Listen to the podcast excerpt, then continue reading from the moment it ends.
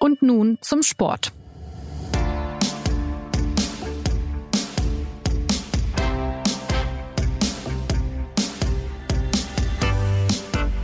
Seit 2. November gelten in Deutschland wieder Corona-Maßnahmen, die größere Einschränkungen mit sich bringen. So sollen Kontakte runtergefahren werden, um eine Überlastung der Gesundheitssysteme zu verhindern. Restaurants, Bars, Freizeit- und Kultureinrichtungen werden vorübergehend geschlossen und auch der Sport muss sich arrangieren. Was nicht ohne Folgen bleiben wird, im Amateur- wie im Profibereich. Mein Name ist Anna Dreher und ich begrüße heute zu diesem Thema den SZ-Fußballexperten Moritz Kielbasser. Hallo Moritz. Hallo. Und Johannes Schnitzler, unseren Eishockey-Experten und Teamleiter des SZ Regionsports. Hallo Johannes. Hallo Anna, hallo Moritz. Ja, Vereine jeglicher Sportarten und unterschiedlicher Ligen haben versucht, Hygienekonzepte zu entwickeln, um Wettbewerbe und Trainingsanheiten aufrechtzuerhalten. Aber auch die können jetzt erstmal nicht weitermachen wie bisher, weil die Bundesregierung angesichts der steigenden Infektionszahlen die Kontakte reduzieren will und die besten Möglichkeiten dazu nun mal auch im Sport sieht. Im Profisport darf weiter trainiert und gespielt werden, nur eben ohne Zuschauer, aber der Freizeit- und Breitensport muss fast komplett pausieren. Ist das aus eurer Sicht gerechtfertigt? Ja, gerechtfertigt. Ähm, gute Frage. Ich denke, ähm, der Sport ist hier so ein bisschen in einer zweischneidigen Situation. Auf der einen Seite denke ich schon, dass äh, es so ist wie in der Gesellschaft insgesamt, dass es eine Mehrheit gibt oder viele Sportler, viele Vereine, viele Verbandsverantwortliche, die sagen, grundsätzlich wollen wir den Kurs mittragen, unseren Beitrag leisten zur Pandemiebekämpfung und dass die Zahlen wieder nach unten gehen. Und auf der anderen Seite ist natürlich trotzdem jeder jetzt aufgefordert, für den Sport selber äh, Schadensbegrenzung zu betreiben. Wir reden ja über wirtschaftliche Probleme, über soziale, über gesundheitliche, was sind die strukturellen Folgen. Ja, immer mit dem Augenmaß, das ja eigentlich der Profifußball vom ersten Tag an äh, vorgelebt hat. Ähm, schon immer zu betonen, Fußball oder Sport insgesamt ist im Moment nicht das Allerwichtigste, aber natürlich ähm, hat auch der Sport seine Bedeutung und ähm, das Recht, das Bestmögliche aus der Situation zu machen. Und natürlich sind die Maßnahmen jetzt ähm, sehr einschneidend und man wird halt gucken müssen, wie man hier den Schaden möglichst gering hält. Immer eben in dem Bewusstsein, dass man äh, grundsätzlich äh, die ganze Sache aber unterstützen möchte. Und wir werden ja gleich noch über Hygienekonzepte reden und auch über die Frage, ja, die ja immer wieder kommt, gibt es bei uns wirklich eine Infektions- ähm, und Ansteckungsgefahr. Bei Kontaktsport im Freien sagen natürlich auch alle, hier ist keinerlei äh, Infektion nachgewiesen, die Ansteckungsgefahr ist sehr gering. Dann empfindet man aus der Sicht heraus natürlich die Maßnahmen nicht in der Tragweite als gerechtfertigt. Auf der anderen Seite eben auch hier ähm, 75 Prozent der, der Infektionen können im Moment kausal gar nicht mehr zugeordnet werden. Und dann bringt es natürlich denjenigen, die äh, Bekämpfungsmaßnahmen entscheiden, relativ wenig, wenn jeder jetzt die Hand hebt und sagt, bei uns passiert aber nichts. Ja, das gilt für den äh, Fußballbereich oder für den Sport im Freien, ja, genauso wie für den Kinobetreiber oder den Restaurantbesitzer. Aber hier gilt jetzt eben normal, wird eben vorgegeben, ich sag mal, Kurs Merkel, Kurs Söder, ähm, zu sagen, im Moment haben wir so ein hohes Infektionsgeschehen, dass auch das Argument bei allen Anstrengungen, die auch im Sport unternommen worden sind, nicht ausreicht. Und dann ja, muss man sich da ein Stück weit im Moment fügen und hoffen, dass die Maßnahmen greifen und das äh, schnell vorbeigeht.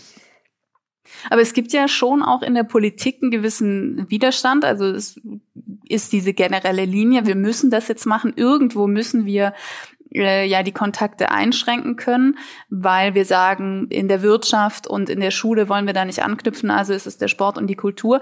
Aber es gibt ja eine gewisse Pauschalisierung. Ähm, hat euch die überrascht? Fehlt da die Wertschätzung und vielleicht auch die richtige Einschätzung der gesellschaftlichen Bedeutung, die der Sport ja doch hat, Johannes?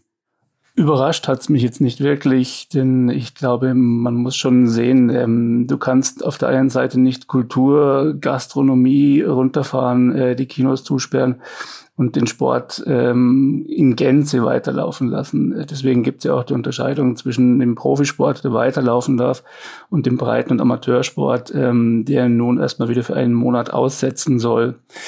Ähm, schwierig ist es natürlich für die, gerade für die Profivereine, die ja nicht nur äh, von ihren Einnahmen leben, die sie erst aus dem Spielbetrieb generieren können, sondern ähm, für die ist es natürlich auch in gewisser Weise enttäuschend, nach einem halben Jahr oder mehr, in dem sie an, an Hygienekonzepten gebastelt haben. Es gibt Vereine auch in Hallensportarten, die haben sich mit nichts anderem mehr beschäftigt als mit Luftströmungen, mit elektronischen Einlasskarten, mit direkter 1 zu 1 Zurückverfolgung. Ähm, für die ist es jetzt natürlich enttäuschend äh, zu hören, dass sie doch keine Zuschauer reinlassen dürfen. Schwierig sehe ich es äh, im Moment vor allem emotional schwierig äh, für die Breitensportler, vor allem für den Nachwuchs, ähm, denen jetzt einfach wieder für gewisse Zeit die Möglichkeit genommen wird zur sozialen Interaktion, sich mit den ähm, Altersgenossen zu treffen, einfach zu spielen, tatsächlich im Wortsinne und sich da ein bisschen äh, abzulenken auch. Und, und glaubst du, das ist einfach eine fehlerhafte Einschätzung? Genug Experten gibt's ja eigentlich. Oder ist es tatsächlich so dieses, naja, irgendwo muss halt was eingeschränkt werden? Ich glaube, es gibt viele Einschätzungen, viele Experten und es gibt den alten Spruch, wenn du zu drei Ärzten gehst, bekommst du vier Meinungen. Ähm, so ist es vermutlich im Moment auch, dass viele ähm, besten Willens sind, äh, in dieser Zeit ihren Beitrag zu leisten, dass aber halt niemand tatsächlich den Masterplan hat, wie können wir diese Pandemie stoppen. Und deswegen ist äh, vermutlich ein ganz normaler Reflex, ähm, da wo viele Leute auf einem Fleck sind, und das ist man normalerweise beim Sport so, da müsste doch äh, ein, ein Risiko einzudämmen sein. Wir wissen, dass es beim Sport selbst gar nicht so viele Infektionen bisher gab, aber es gibt sie dort auch, auch im professionellen Bereich. Wir sehen Cristiano Ronaldo, der seit Wochen auf der Tribüne sitzt, gerade eben der Eishockey-Bundestrainer, der am Wochenende gerne in den Deutschland Cup gehen würde, kann nicht daran teilnehmen wegen einer Infektion. Ähm, es ist einfach nicht auszuschließen und deswegen ich glaube, die Politik weiß sehr wohl, äh, welche gesellschaftliche Bedeutung der Sport, gerade der Breitensport hat und gerade für den Nachwuchs. Aber ähm, was willst du anderes machen? Irgendwo musst du tatsächlich ansetzen. Und dann kommt es im Moment wohl zu einer großen Gleichmacherei, denn äh, für jeden ein maßgeschneidertes Konzept zu entwickeln, halte ich für nahezu ausgeschlossen. Dafür sind auch die Voraussetzungen in den Sportarten, in den Ligen, in den Clubs zum Teil viel zu, zu weit auseinander. Ja. Ja, äh, das äh, klang ja jetzt auch schon durch, dass dieses Problem eben ist, dass man nicht weiß, in welchem Maße der Breiten- und, und Vereinssport zum Infektionsgeschehen beiträgt, weil es gab zwar kein Superspreader-Event, wie das jetzt ja genannt wird, aber ähm, durch Hinfahrten, durch äh, die so oft genannte dritte Halbzeit, wenn man danach noch zusammensitzt, äh, gab es eben doch vereinzelt Fälle und äh, das Robert Koch Institut sagt eben, drei Viertel der Infektionen sind nicht mehr zuortbar. Das heißt, ähm, man kann es einfach nicht ausschließen. Moritz, du trainierst ja selbst eine Fußballmannschaft. Wie sind denn da die bisherigen Erfahrungen mit Einschränkungen, mit Positivfällen, mit Quarantäne? Wie stark strahlt es letztendlich im, im Alltag, im Umgang ab? Ja, gute Frage. Das ist natürlich schon eine lange Strecke jetzt. Ähm, seit äh, Corona begonnen hat, sind viele Dinge passiert. Natürlich ist es vom FC Bayern bis runter zur E-Jugend auf dem Land äh, überall das Gleiche. Es ist nicht der Fußball, der es vorher war.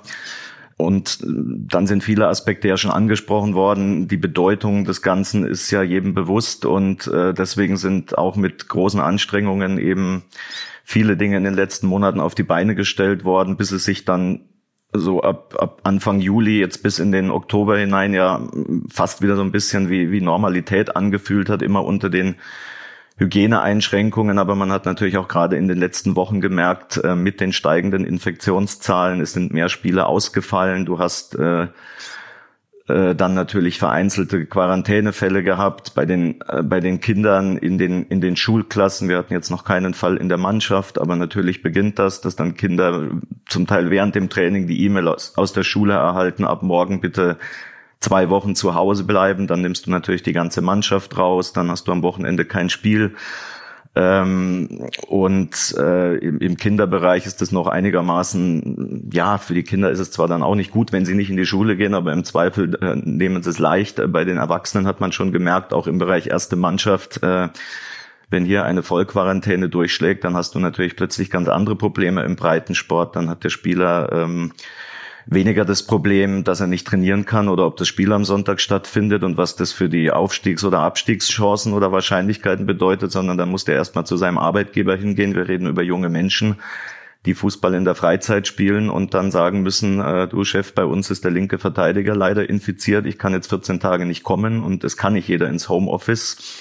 Das kannst du dann einmal machen. Ähm, du kannst aber schlecht ein paar Wochen später kommen. Jetzt hat's der rechte Verteidiger auch. Ich muss wieder 14 Tage daheim bleiben, weil dann sagt dir der Arbeitgeber, ich suche mir lieber einen, der nicht Fußball mhm. spielt. Also das ist jetzt nur ein extremes Beispiel, wie diese Dinge durchschlagen. Und dann äh, hat man natürlich äh, mhm. vieles äh, äh, ja auch unternommen, gerade im, im Mai, wo wir alle äh, super froh waren, dass, dass man wieder auf die Plätze zurück konnte. Aber natürlich waren auch da gewaltige Anstrengungen erforderlich. Johannes hat es jetzt gesagt, von Vereinen, die irgendwie versucht haben, Maßnahmen, um wieder Zuschauer in die Hallen oder Stadien zu bringen. Äh, jeder Verein musste Corona-Beauftragte stellen. Ähm, du hast äh, bei jedem einzelnen Kindertraining äh, Namenslisten ausfüllen müssen. Du musstest alles desinfizieren, möglichst alle jede Stunde einmal äh, die, den ganzen Materialschrank einmal durch.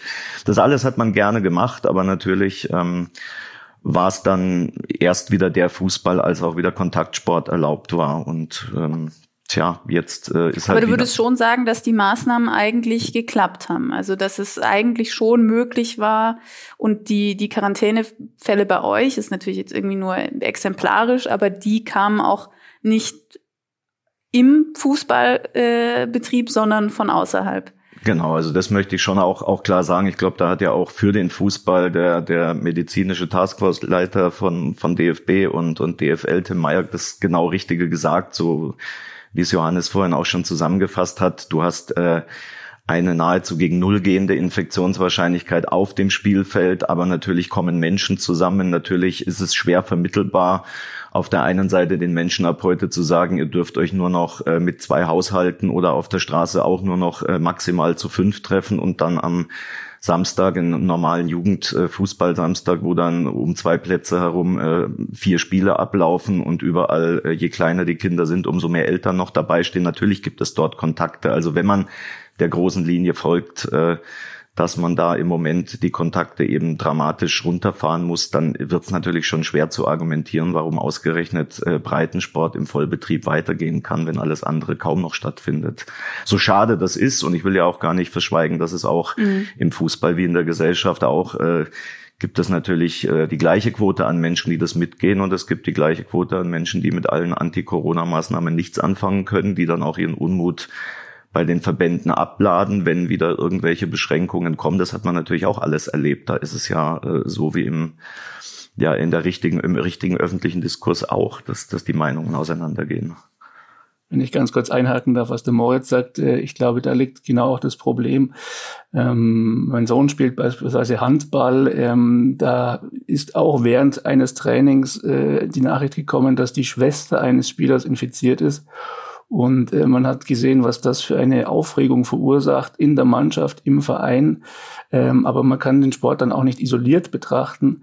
Es geht nicht nur darum, dass die Mannschaften dann teilweise aus dem Spielbetrieb genommen werden müssen, sondern ähm, es geht dann auch um die Schulklassen. Das zieht also sofort Kreise.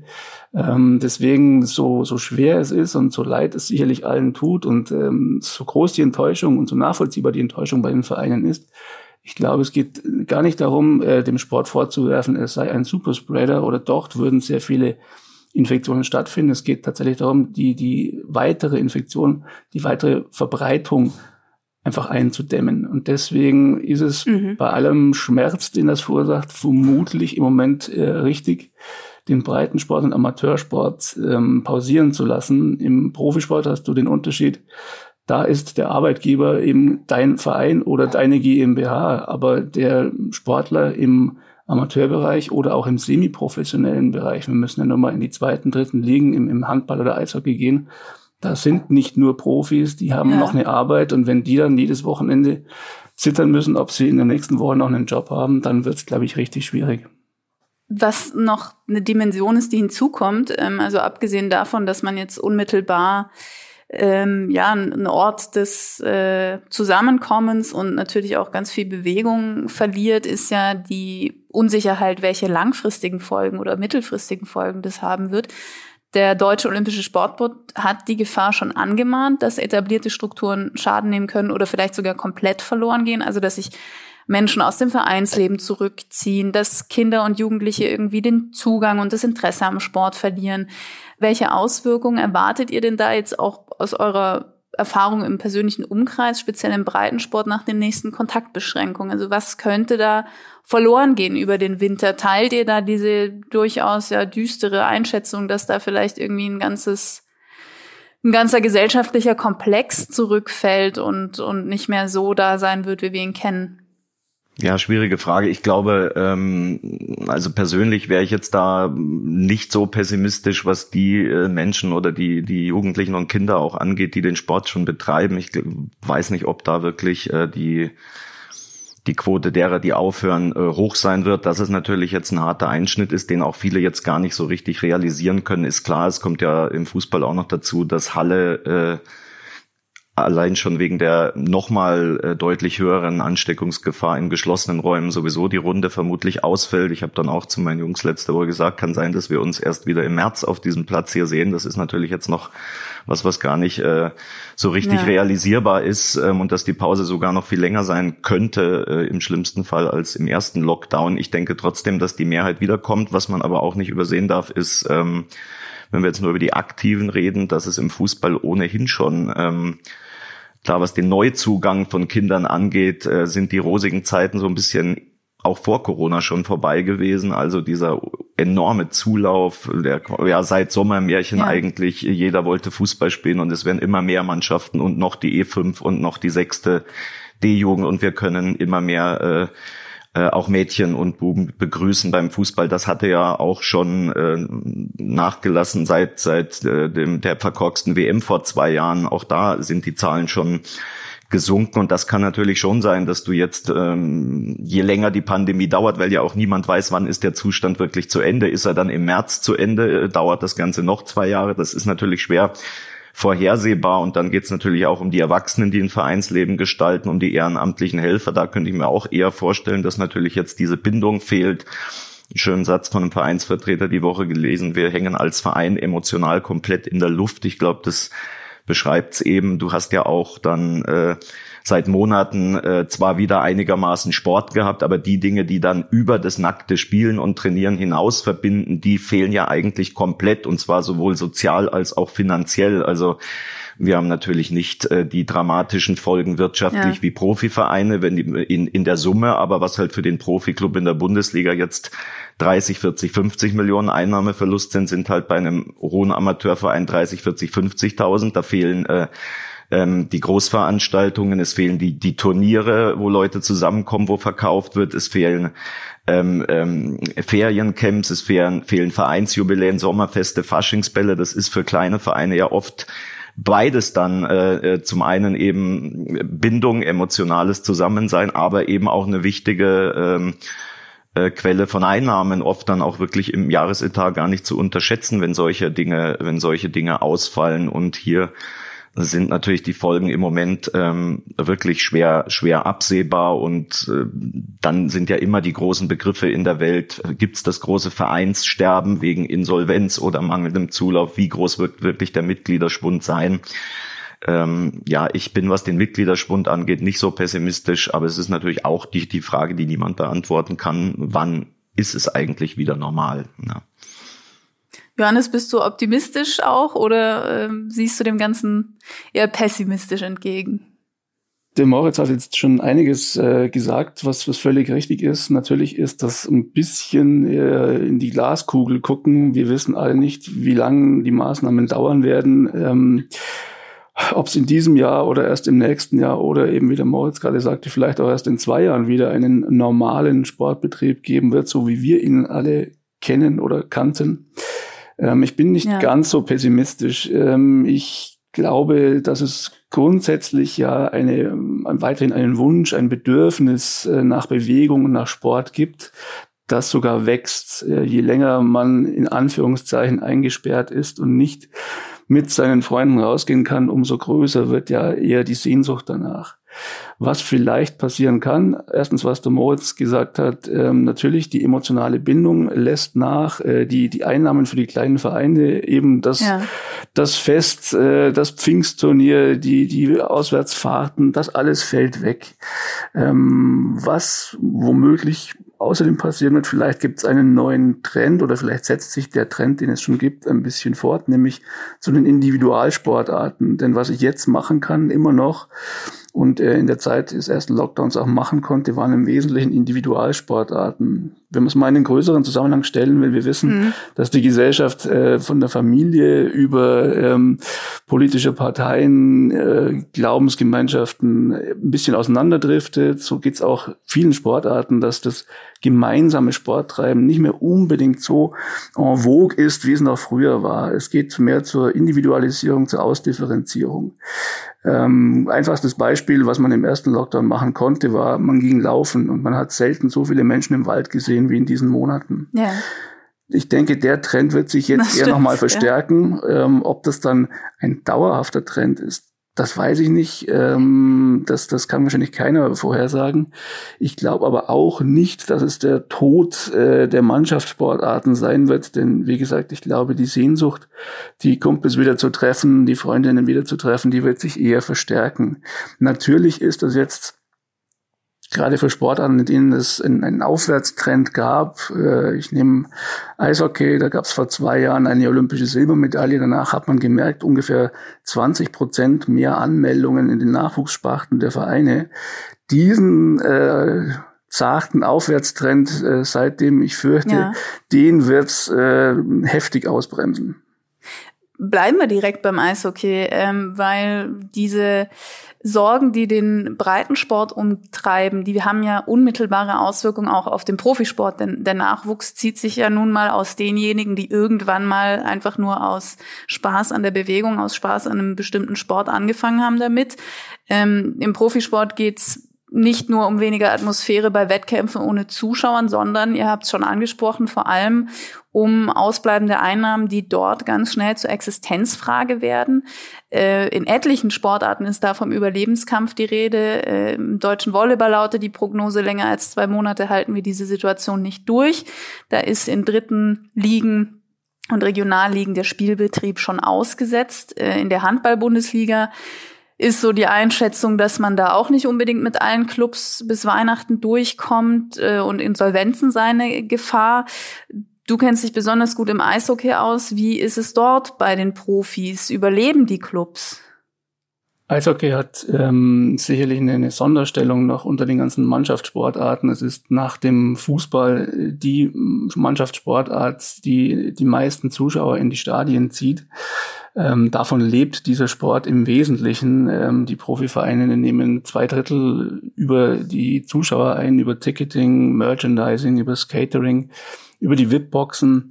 Ähm, die Clubs sagen, bis zu 80 Prozent ihrer Einnahmen generieren sie am Spieltag. Also das ist natürlich eine, eine extreme Abhängigkeit vom Zuschauer. Ähm, deswegen findet im Moment auch immer noch kein, kein Erstliga-Eishockey statt und wird auch bis mindestens Mitte Dezember nicht stattfinden. Das ist natürlich ein Problem, denn was du nicht sehen kannst, das kann auch nicht als Beispiel dienen und kann auch niemanden begeistern.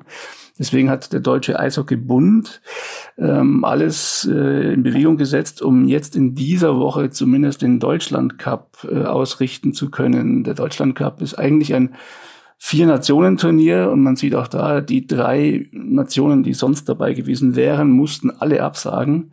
Äh, ein Ersatzteam hat auch abgesagt, sodass es diesmal mhm. nur drei Mannschaften sind, ähm, davon eine sozusagen zweite deutsche Mannschaft. Bob Deutschland 2 gewissermaßen.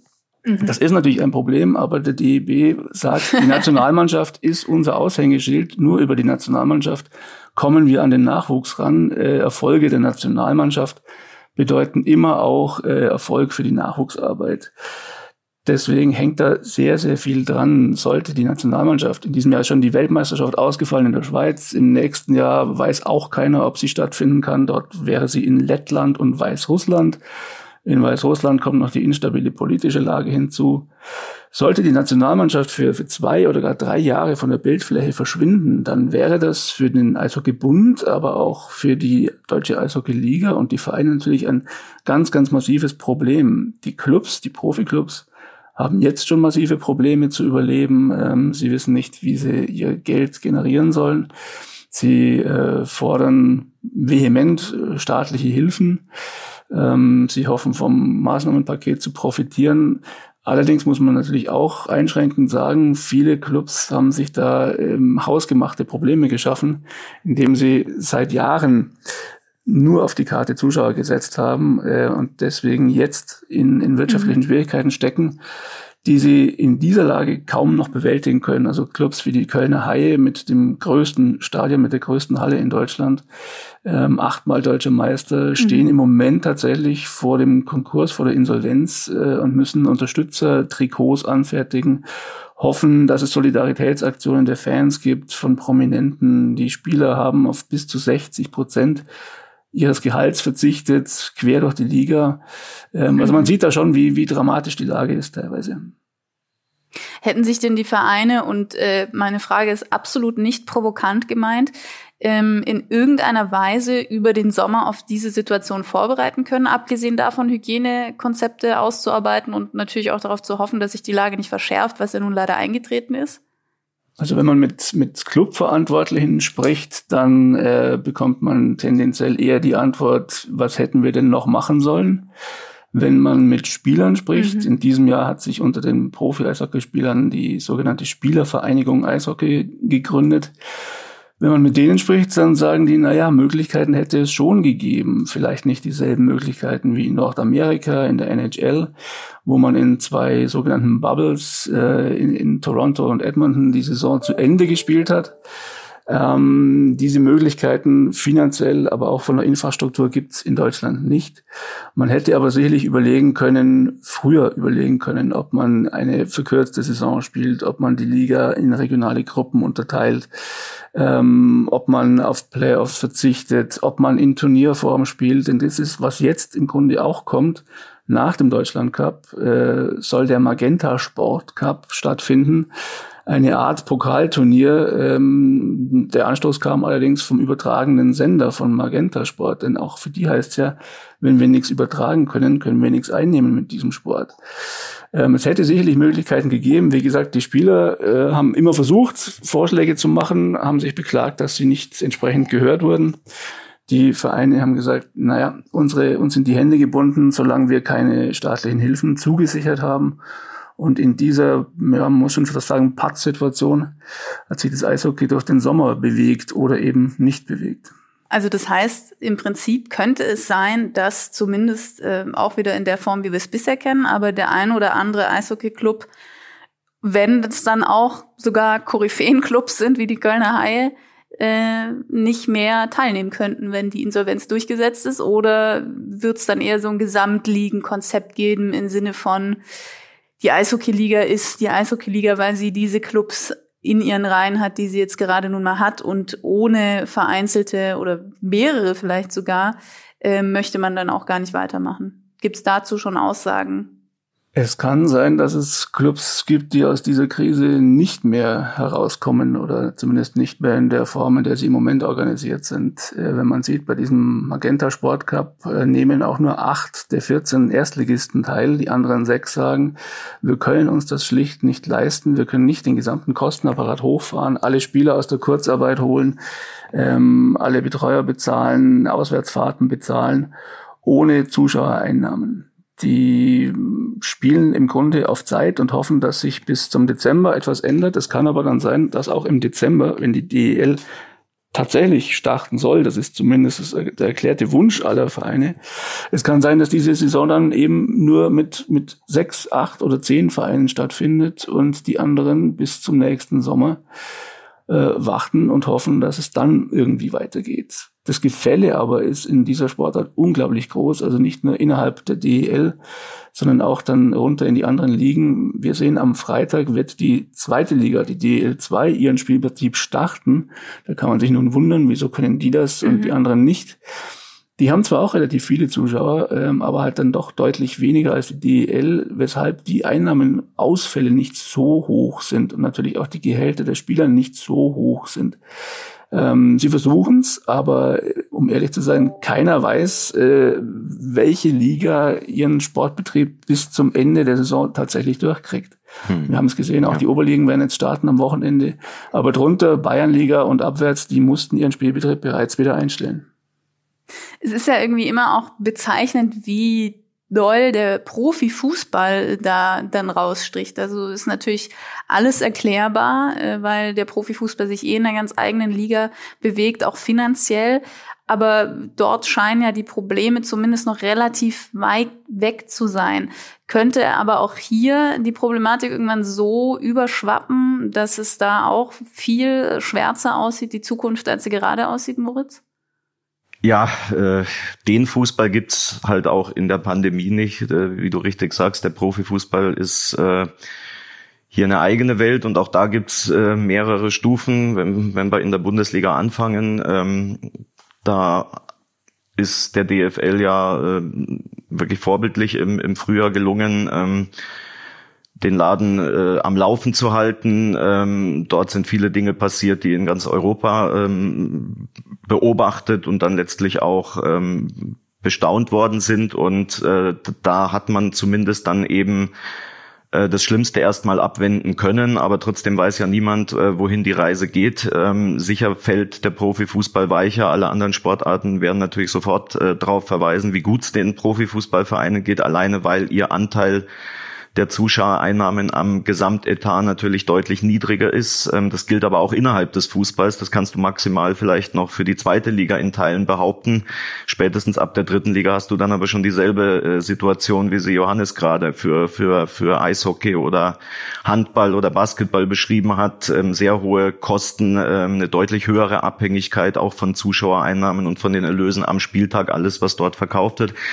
Ähm, es ist schwierig abzuschätzen. Im, in, in der Bundesliga ähm, gibt es natürlich auch mehrere oder für die ganz großen Vereine mehrere Möglichkeiten der, der Kompensation von Einnahmeverlusten. Ich denke, jeder hat ungefähr eine ähnliche Höhe an, an, an Defizit, was jetzt einfach im Jahr 2020 fehlt.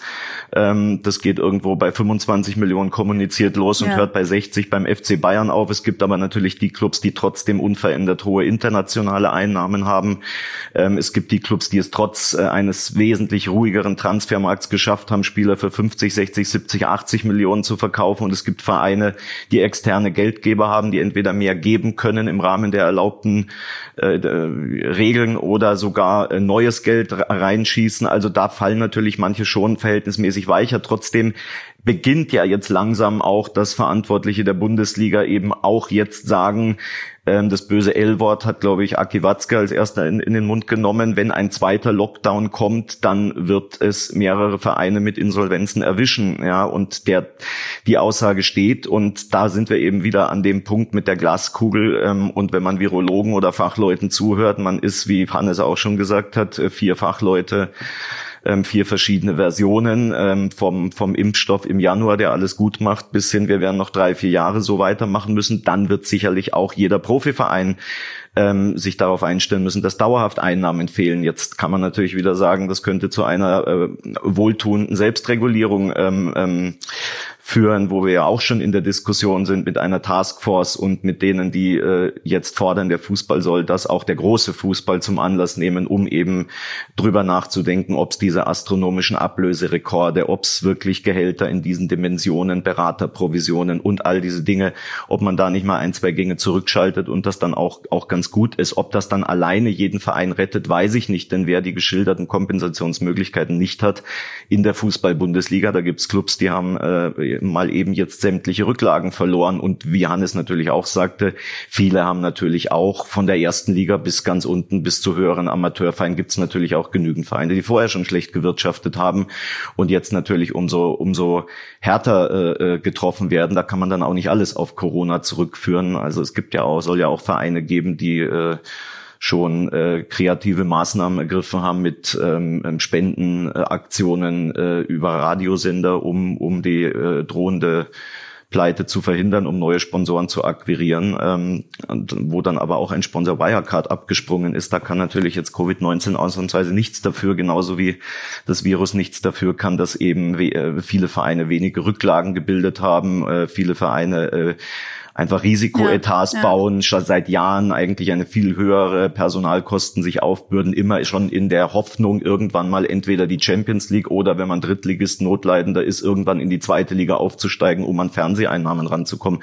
Also da kommen jetzt tausend tausend Aspekte zusammen, wenn man die wirtschaftlichen Folgen im Fußball ja. äh, ansieht und äh, eben dann äh, noch viel äh, ja oder ganz anders gelagert natürlich die Probleme von Drittligisten. Da hatten wir ja eine quälend lange, wochenlange Debatte ob, alleine darüber, ob weitergespielt werden soll oder nicht. Diese Liga, die so im Graubereich zwischen zwischen Vollprofitum, aber dann eben nicht mit diesen Einnahmen wie äh, gesegnet wie die großen erste und zweite Liga steht. Da wurde ja wirklich gestritten bis aufs Messer über Wochen und äh, ging ein Schnitt durch die Liga. Die einen wollten spielen, die anderen nicht. Und wenn man dann noch ein, zwei Ligen runtergeht, dann wird's noch komplexer. Ja, ich habe, wir haben gerade heute äh, morgen, übermorgen erwartet man ja überhaupt mal erst Antworten, ob eine vierte Liga zum Beispiel weitergeht, in der du etliche Vereine hast, zweite Mannschaften von Bundesligisten, aber auch ambitionierte Traditionsclubs, die unter Profibedingungen arbeiten. Du hast aber auch dort reine Amateurvereine, also selbst innerhalb der Liga dann völlig unterschiedliche Folgen. Auch die einen können Kurzarbeit anmelden und die Spieler zum Arbeitsamt schicken, die anderen können es nicht und so. Also es sind tausend, tausend und ein Punkte jetzt. Was natürlich auch ja. eine einheitliche Lösung schwieriger macht. Ja. Es ist ein komplexes und ein großes Thema, über das wir vermutlich noch sehr, sehr lange sprechen könnten, weil eben so viele Bereiche betroffen sind, wenn der Amateur und der Profisport sich einschränken müssen aufgrund der Corona-Pandemie. Für heute aber bedanke ich mich. Vielen Dank Moritz, vielen Dank Johannes fürs Mitmachen und an Sie vielen Dank fürs Zuhören. Die nächste Folge gibt's nächsten Montag. Bis dahin eine schöne Woche. Machen Sie's gut.